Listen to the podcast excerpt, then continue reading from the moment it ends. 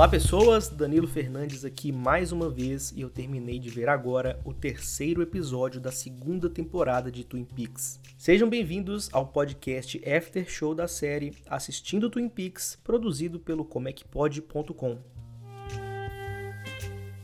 Ronette aparece se debatendo na cama do hospital. O xerife Harry ajuda os enfermeiros a controlar a menina. Cooper e Albert entram e Cooper tira um papel com a letra B debaixo da unha dela. Cooper, meio tenso, reúne seus companheiros e conta para eles a visão que ele teve com o gigante. Irônico como sempre, Albert pergunta se isso tem relação com um anão. Donna visita Harold Smith, o homem que ligou para ela na noite anterior. Ele tem várias flores dentro de casa e diz que é um horticultor e que não consegue mais sair na rua por causa de sua agorafobia. Ele conheceu Laura quando ela começou a fazer delivery de comida para ele. Com o tempo, Harold ganhou a confiança de Laura e ela o pediu para entrar em contato com Donna caso acontecesse algo com ela. Harold vai aos fundos da casa pegar uma orquídea para que Donna coloque no túmulo de Laura. Enquanto ele se afasta, Donna percebe um pedaço de papel preso na estante e tenta pegá-lo, mas Harold volta com sua flor. Donna vai embora, mas promete voltar. Na delegacia, Cooper está em frente a um quadro onde ele escreveu quais foram as letras encontradas debaixo da unha das vítimas e os nomes das pessoas que viram o homem cabeludo chamado Bob. Essas pessoas foram a Mad, a Sarah Palmer, a Ronette e ele, o próprio Cooper. Ronette foi a única que viu o cara de verdade, na sua forma física, enquanto os outros foram através de sonhos ou alucinações. Isso remete a uma das dicas que foi dada pelo gigante. Além disso, tem um retrato do Bob no meio desse quadro. Cooper explica a situação para o xerife Harry, que pergunta mais sobre o gigante. Albert, que também está no canto da sala, pergunta se Cooper deu feijões para o gigante ao invés de usar os grãos para comprar uma vaca, assim como na história do João e o pé de feijão. Ignorando a ironia da pergunta, o Cooper responde que na verdade ele deu para o gigante o anel que estava no seu dedo. Albert também relata que a cocaína encontrada no tanque de combustível do James corresponde à cocaína encontrada no carro de Jack e na casa do Leo, o que significa que o Leo incriminou o James. A letra B encontrada na unha de Ronette foi cortada de uma edição da revista Flash World. Ele também diz que enviou uma foto do Bob para todas as agências de investigação do país, mas não encontrou nada. Antes de sair, Albert insulta Harry novamente, então Harry agarra a gravata de Albert e ameaça dar um segundo soco nele, a tensão na sala aumenta e Albert também agarra a camisa de Harry e diz que ele é uma pessoa que despreza violência e baseia suas convicções filosóficas no amor. Então ele diz que se levar outro soco, a sua resposta vai ser o amor. You listen to me. While I will admit to a certain cynicism, the fact is that I'm a naysayer and hatchet man in the fight against violence. I pride myself in taking a punch and I'll gladly take another because I choose to live my life in the company of Gandhi and King. My concerns are global. I reject absolutely revenge, aggression, and retaliation. The foundation of such a method is love. I love you, Sheriff Truman. Ainda na delegacia, Cooper dispensa James, que foi inocentado da acusação por posse de drogas, e diz que é para ele parar de tentar descobrir as coisas sozinho. Afinal de contas, o James é praticamente um adolescente, né? Lucy recebe um homem vaidoso chamado Dick Tremaine e eles saem para almoçar. Leland entra e fala com os oficiais sobre o retrato falado de Bob que ele viu no hotel. Ele conta que o homem se chamava Robertson e morava em uma casa branca ao lado da casa de verão do seu avô.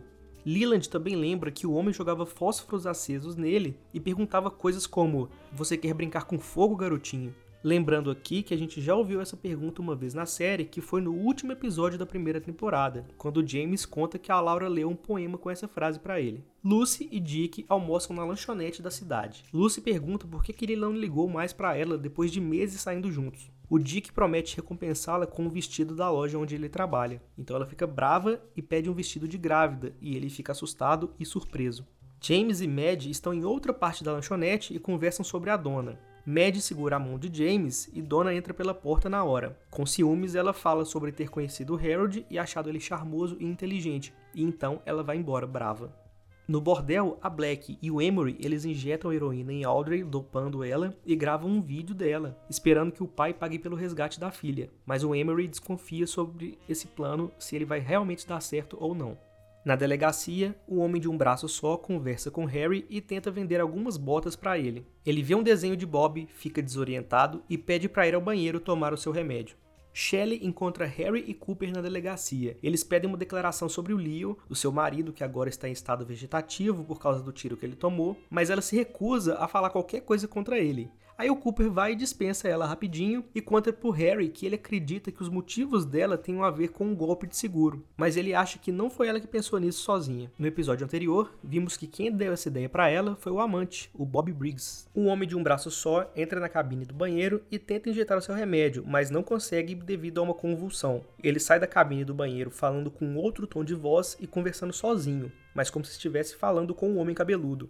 Então ele fala: Vou atrás de você agora. No hotel, Cooper conta para o Ben Horn sobre o telefonema da Audrey, perguntando se tem problemas na casa entre o pai e a filha. O Ben fala para o Cooper que a Audrey já desapareceu antes e avisa para ele ficar longe da menina, porque já ficou claro que a preocupação vai além do âmbito profissional. Um homem asiático escuta a conversa deles e segue o agente Cooper.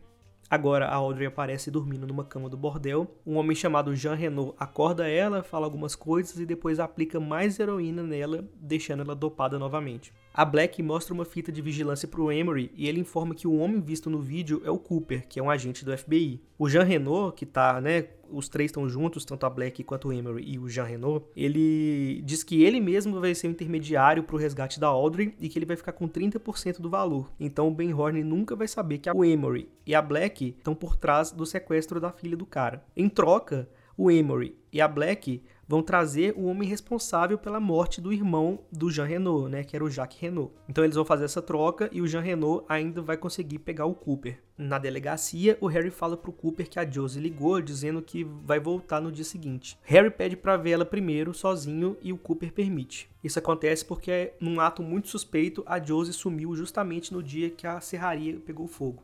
O Hawk relata que encontrou uma casa branca fechada com tábuas na beira do lago e está tentando descobrir de quem é. O Harry pergunta se eles viram o Gerard, que é o homem de um braço só, já que ele nunca mais voltou do banheiro. Aí nisso, o Cooper percebe que o Gerard seria o homem com quem ele sonhou no outro dia e que ele conhecia o Bob. O Cooper vai no banheiro procurar o cara, mas só encontra a agulha e o remédio dele. Aí o Cooper lembra da dica do gigante: sem produtos químicos, ele aponta.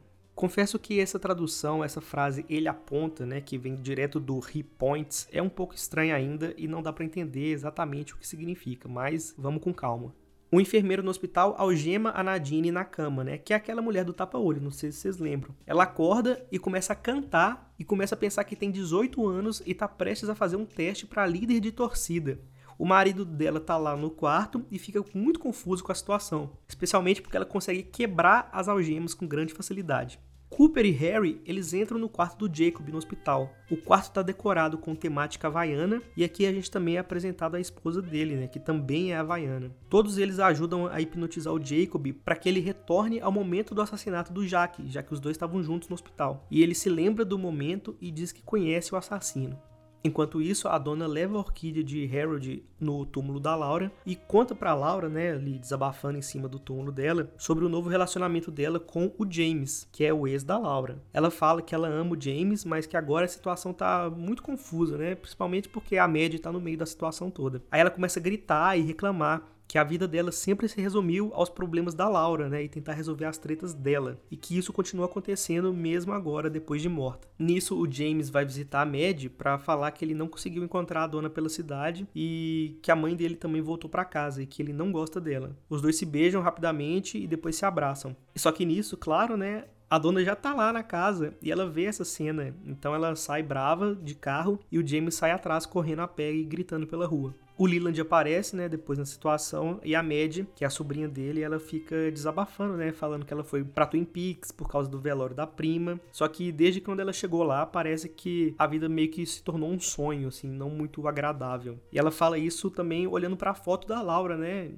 E curiosamente, essa é a primeira vez na série, eu acho, pelo que eu lembro, que a atriz aparece duas vezes, assim, na mesma cena. Aí o Leland vai, conforta a Mad, que ela tá chateada, falando que as pessoas acham que ela é como a Laura. E aí, o Cooper e o Harry, eles entram na casa e ficam ali meio sem saber como falar porque a situação né, não vai ser fácil a partir de agora. Aí o Harry ele olha para o Cooper como se esperasse um sinal de confirmação então ele se vira para Leland e diz que ele está preso pelo assassinato de Jacques Renault. Depois que a dona foge de carro, né, ela vai para a casa do Harold e começa a desabafar sobre o James. Aí o Harold vai até a cozinha buscar alguma coisa para ela beber e nesse momento a dona encontra o diário da Laura em cima da mesa dele.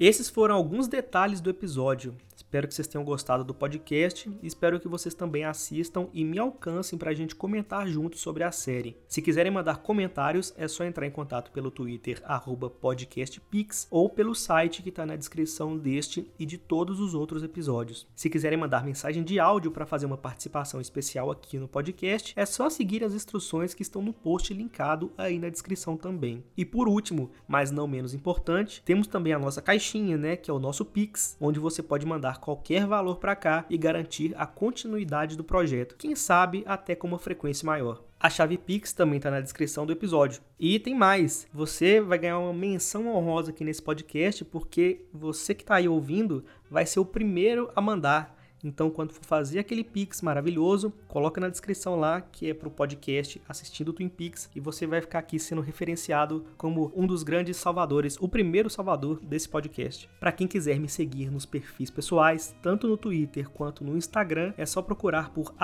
@dorfsmartins. Tá tudo na descrição do episódio, facinho para você clicar. Bom, é isso. Espero que vocês tenham gostado. Espero que vocês continuem aqui ao longo da temporada para a gente trocar uma ideia depois de cada episódio. Até mais!